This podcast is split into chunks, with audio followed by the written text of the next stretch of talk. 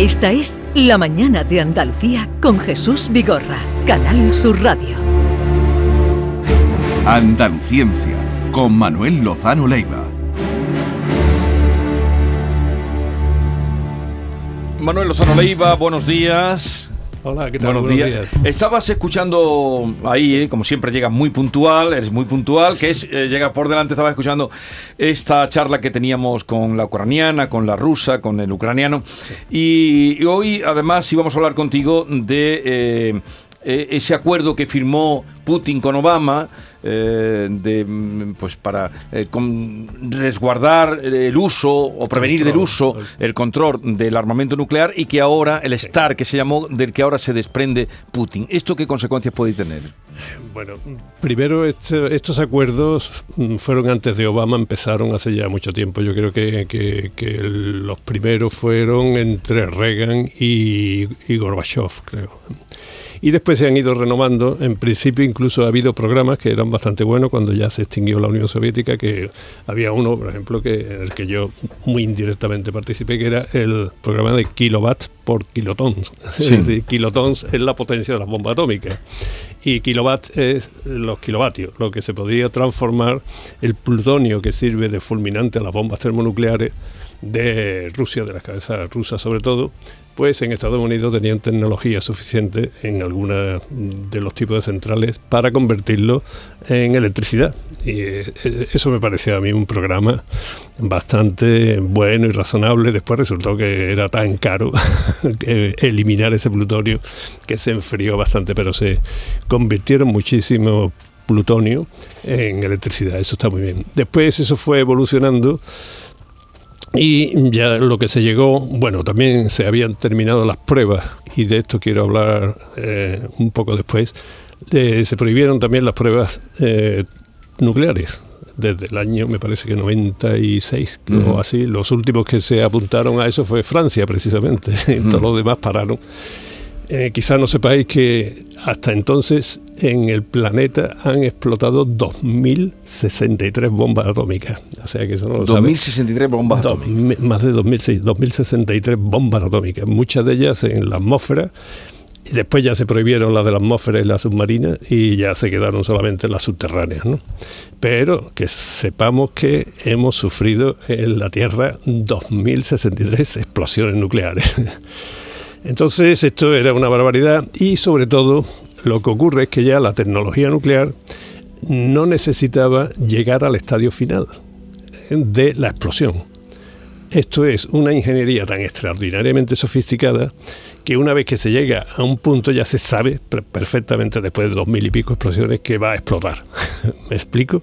Entonces se ha seguido y se ha continuado investigando todo esto y se ha desarrollado todos los modelos de bombas atómicas, tanto por unos como por otros. Lo que pasa es que no se llega a la explosión final.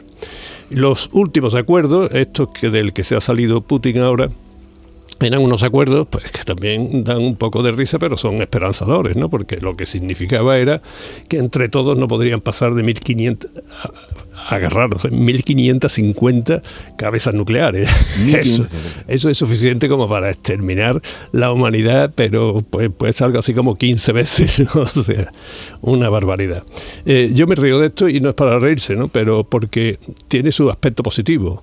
Esta capacidad tan extraordinariamente destructiva es lo que nos tiene muy frenados para desencadenar una guerra Eso siempre lo, global. lo has dicho tú. Eso es yo creo que es una cosa a tener en cuenta. ¿eh? Entonces lo que mm, esto conllevaba era pues visitas de controladores, de, de- de personas, de técnicos, eh, tanto de unos países como otros, de los que tienen armamento nuclear, para ver que se verificaba el cumplimiento del tratado. Entonces, claro, ahora qué es lo que ha hecho Putin. Putin ha dicho que, que él no se sale, que respeta el acuerdo, pero que lo deja eh, interru- interrumpido por estos tiempos, lo cual significa que no se van a poder eh, eh, visitar por parte de los inspectores de otros países sus instalaciones nucleares. Eso es lo que conlleva el acuerdo. Eso es lo que, Que no van a visitar lo que él está Que no van a visitar, ni ellos van a mandar eh, inspectores a Estados Unidos. Entonces, que, que ahora os voy a hacer un vaticinio, ¿no? Que eh, esto como todo puedo fallar y tal. Yo creo que aquí el peligro Y creo que lo que puede ocurrir es que Putin haga una explosión en Rusia nuclear. Sí. Ellos tienen sus campos, como tienen los Estados Unidos y Francia y todo, donde hacen pruebas nucleares, donde hacían pruebas nucleares. En el caso de Estados Unidos, el desierto de Mojave, en Rusia veía varios sitios, da igual. Subterráneas. Entonces yo creo que, que si Putin se ve muy mm, agobiado, o incluso ni siquiera eso, este es capaz de hacer una prueba nuclear en Rusia. Para que todo el mundo con sepa. Qué, ¿Con qué fin? Pues ya te lo puedes imaginar. La cara que estás poniendo me parece que ya es una consecuencia de eso, para asustarnos. ¿Eh? Para decir, cuidado, que yo me salto los acuerdos internacionales, tanto el de la prohibición de efectuar pruebas nucleares del año 96 como el STAR 3 y lo que sea. Cuidadito conmigo. ¿eh? Como vea yo que se están eh, pilotos ya, los pilotos de nuevos cazas ya no son ucranianos, los que pilotan los, Leopard ya no son solo ucranianos, sino que hay de otros países como instructores, este puede ya considerar que hay una injerencia extranjera en los frentes de batalla y por lo tanto el considerarse mm, autorizado como para hacer una prueba de estas. ¿no? Eso yo creo que es lo más temible que puede hacer. Eh, por otra parte, si se mantiene la cabeza fría por parte de Occidente. Y en ese sentido yo también quisiera decir que Europa tiene que tomar un nuevo protagonismo. No puede ir al socaire de Estados Unidos por las razones que si queréis os indico que no van a ser políticas las razones que yo dé. Como sabéis, siempre trato de ser eh, científico, técnica y sobre todo de ingeniería en este caso. Entonces, lo que, mm, lo que Putin eh, quiere es... Mm, independizarse eh, fundamentalmente de todo lo que provenga de Estados Unidos.